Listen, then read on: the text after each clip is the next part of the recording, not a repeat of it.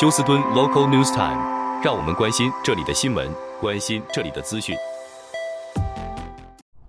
亲爱的听众朋友，您好，我是美俊，很高兴在今天星期一的节目当中，在空中和听众朋友们一块儿来关心一下发生于 Houston 和德州的重要消息。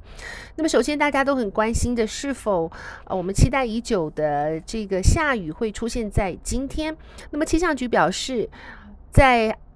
十号公路 I-10 以南的居民可能会有百分之三十在今天看到下雨的机会。那么，如果这个暴风雨真的来的话，它可能还会夹杂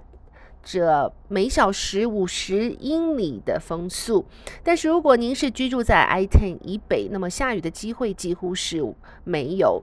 那么，在今天的最高气温高达华氏一百零五度，所以也是这个高温将。要把这个来到休斯顿上空的这个低气压呢，威力减弱了很多。但是气象局说，到了明天星期三的时候，早上将会感觉到啊，比以往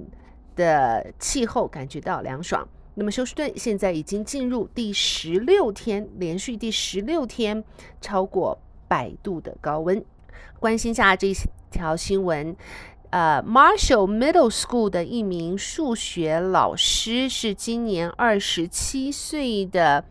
Abdulham Melani 他被控诉说和两名女学生有不正常的师生关系，而其中的一名女学生现在已经逃家。虽然后来呃在 Amber Alert 发出之后被找回，但是。女学生的妈妈表示，女孩子现在完全改变了一个人。那么现在整件案子还在调查当中，而这名数学老师也已经被呃暂时 suspended。好，那么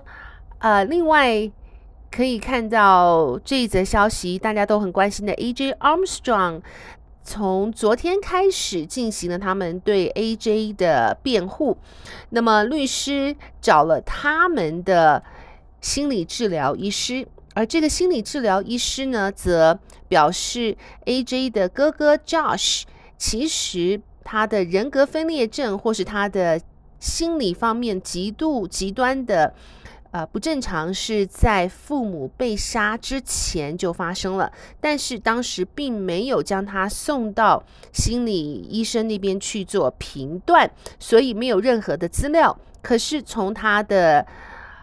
呃，Grandma 从他的祖母和他的妹妹都表示，Josh 其实在父母出事之前，人格就已经开始有呃黑暗的一面。那么他们说，Josh 是呃极端的人格分裂，但是控方律师后来在上台作证反驳的时候表示。Josh 的人格分裂呢，其实从许多的地方看出来，都完全是在事后才发生的。而他在事呃发生父母被谋杀之后，如果 Josh 真的是因为人格分裂而杀害父母的话，他的表现和行为其实和典型的所谓叫 religious。的这个心态啊，或是他的所有的作为呢，完全是相反的，因此驳回了辩方证人，这是辩方所找到的心理医师所提出来的观点。好，那么呃，昨天警方逮捕了这一名三十八岁的女子，叫 Tina Jimenez，因为她涉嫌呃。发出一千多张假的纸牌照，那么而她自己本身并不是买卖汽车的 dealer，但是他却呃给出假牌照给许多像是要逃避警方啊、追踪的这些宵小等等，所以他被逮捕了。好，再来。看一下这则消息。那么，昨天在 Waco 的法庭上判决了杀害 Vanessa Guillen 的这个凶手的助他的女友三十年的有期徒刑。Cecily Aguilar 是杀害 Vanessa Guillen 凶手的女友，当时他帮助也是在军中的男友杀害，并且呃掩埋尸体，最后又给给出了啊、呃、假的作证，因此昨天是以一起协助谋杀和三起的提供假借证被定罪了三十年。好，如果您是居住在 Katy 方面的居民的话，现在 Katy 已经进入了第三期的呃干旱警报，因此呢，住在 Katy 的居民，星期一是绝对不能用水来庭院浇草，唯一能够使用呃庭院浇草系统是每个星期只有两次。并且是在晚间八点以后，或是早上八点之前。那么，Katy 表示希望所有的居民都能够协助大家一起省水，因为现在的干旱加上这个酷暑，已经让 Katy 的蓄水量进入到危险的阶段。好，我们来看一下，在 Galveston，他们开始了一个和 CenterPoint Energy 合作的呃一个组织，叫做 Vision Galveston。他们是专门来帮助 Galveston 的这些老房子的住户呢，来帮他们检查他们的呃像是冷气以及他们 HVAC。的管道，还有帮他们做像是呃 water pipe，就是水管的啊、隔离 insulation 和装这个防止艳阳的纱窗等等。那么几乎所有的 Galveston 居民都可以向 Vision Galveston 申请，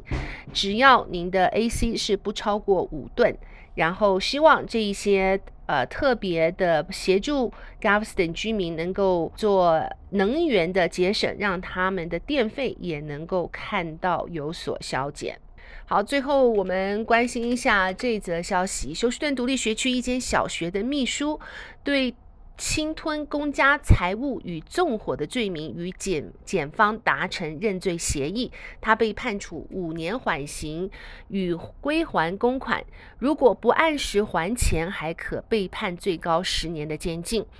Adriana，呃，Narvaez 原本是贝克小学的行政办公职员，他负责保管学校经费。检方认为他在前后三年的时间侵吞了三万多元的公款。校长后来发现活动经费的账目似乎有可疑的开支，而去年十月的某一天清早，校长把呃 Adriana navarrez 叫到校长室，向他提出了几个问题。当天稍后，学生到达学校之前，行政办公室突然发生火灾，消防队很快就把火扑灭。消防队和警察调查过后，认为那是 Navaris 女士故意纵火来转移注意力的伎俩。检方随后对她提出侵吞公公产和纵火的罪名，学校也立刻将她解雇。那么，他接受检方的认罪协议 （plea bargain），省去了庭审的程序，并且承诺给予他轻判。法官在星期四判处他两项罪名成立，他被判处五年的重罪缓刑，但是必须归还三万七千五百二十一元给 HISD。好的，亲爱的听众朋友，谢谢您收听美军为您翻译、编辑、播报德州以及 Houston 方面的新闻。祝福您有一个愉快的星期一，我们明天同一时间再会，拜拜。